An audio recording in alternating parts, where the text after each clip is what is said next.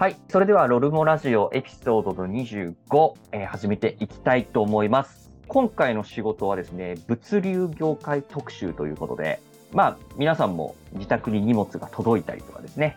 多分目にする機会、あの、配達員さん目にする機会とかも結構あるんじゃないかなと思うんですが、まあ、そこの裏側がどうなってるのかっていうところですね。その辺をドライバーとかですね、えーその他の仕事もいろいろやってらっしゃる方をゲストにえーお呼びしているので、えー詳しく話を聞いていきたいと思うんですが、りょうさん、ちょっともう打ち合わせの段階でめちゃくちゃ盛り上がって、しかもいろんなストーリーがいろいろあって、今日の収録めっちゃ楽しみですね。そう。だいぶもう取り散らかってるんで、あのどこから、どこからスタートしようかすごい迷いますよね。そうですね。で、またその物流業界の仕事だけじゃなくて、まあ他もいろいろこうやってらっしゃるんですけど、なんか巡り巡って今があるな、みたいなのを、打ち合わせの段階でもめちゃくちゃ思ったんで、そうですね。今日はあの本当に中高生、よく聞いておいてほしいなっていう回の一つかなと思いますね。っていうのと、なんか、あれ、物流の話と違う話にな多くねみたいなふうになるかもしれないんですけど、つながってるんで、ぜひちょっと最後まで、えー聞いていただきたいなと思ってますので、はい、そんな感じで、じゃあ早速、えーゲストの方をお呼びしたいと思います。えーじゃあ、えー今日お話ししていただくゲストのヒロさんです。よろしくお願いします。よろしくお願いいたします。ということでですね、まずはちょっと物流業界の話から話を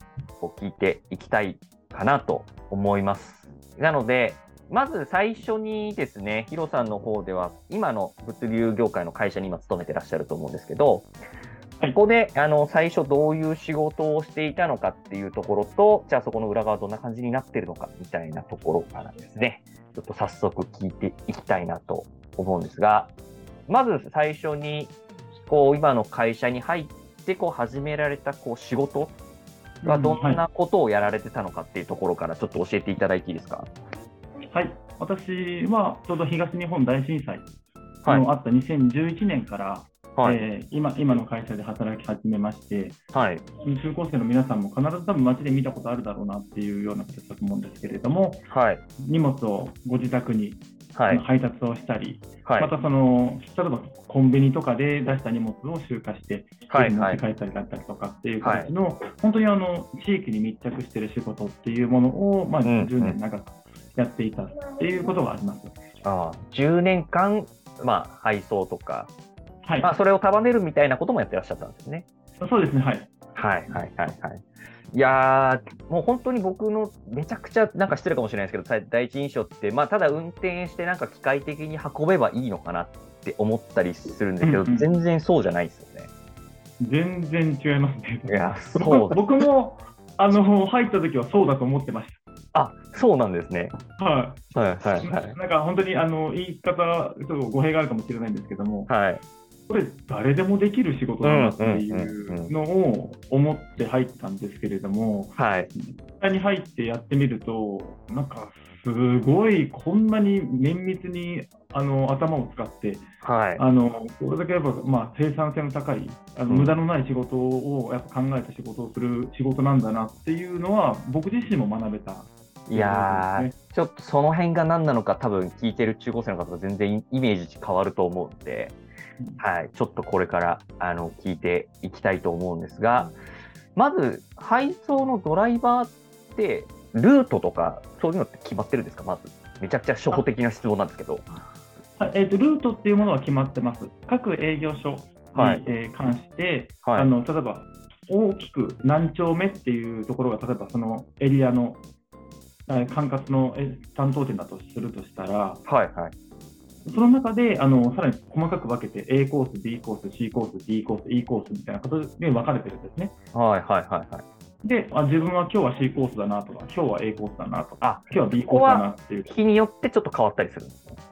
そうですね、変わったりとかもしますし、まあ、人によってなんですけれども、もうずっと例えば、もう D コースにもう何年も、そこだけをもう特化してやってるっていう人もいますし、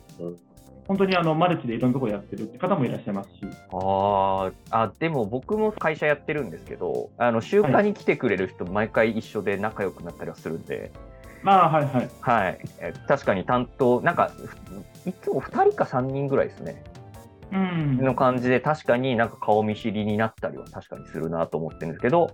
一般的な家庭でもそんな感じでまあ、コースというか、まあ、本当に地域密着みたいな感じになってんじゃ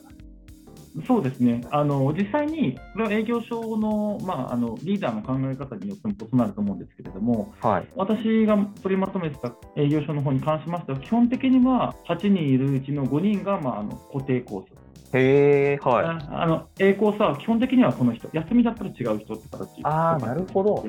はい。なんで、はいあのまあ、残りの3人が、まあ、フリーっていう表現で、まあはいどのコースもバラバラで毎日サポート入れますはいはいはいはいはい。休みの時には行くとか、あはい、そうです。はいはいはい。まあ、それも良し悪しがあるんですけども、まあ、れは僕のあくまで考え方として、はいあ。の先ほどおっしゃった通りで、毎回違う人が来ると、なんかこう話したいとか相談したくなっても相談できないなとか、ああ。全然そんなことみじんも考えてなかったです。でも確かにそう、でも確かにそうですよね。はい、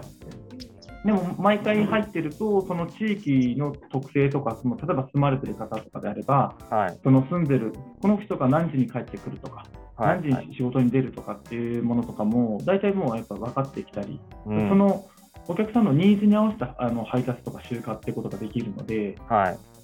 なんで私としては、やっぱよりその地域のお客さんが喜んでもらう配達をするためには、もう極力そのコースのスペシャリストを作っていって、はいその中で情報共有していきながら、うん。チームとして、あの高められればいいかなっていうのでやってます。いやー、もうこの時点で全然違いますよね。イメージと。全然違いますね。あの、僕もずっと在宅でいるんですけど、いろんはいな配達来るんですけど、この人ずっと家にいるなって思われてるわけですよ。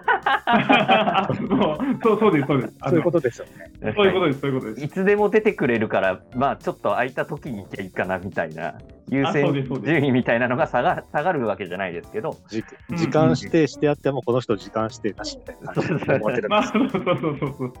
なるほどい。やー、なるほどな。なんか、りょうさんからまず前提として聞いておきたい、なんか仕事の話とかあります？中身で言ったら、まずそのスケジュールですよね。朝から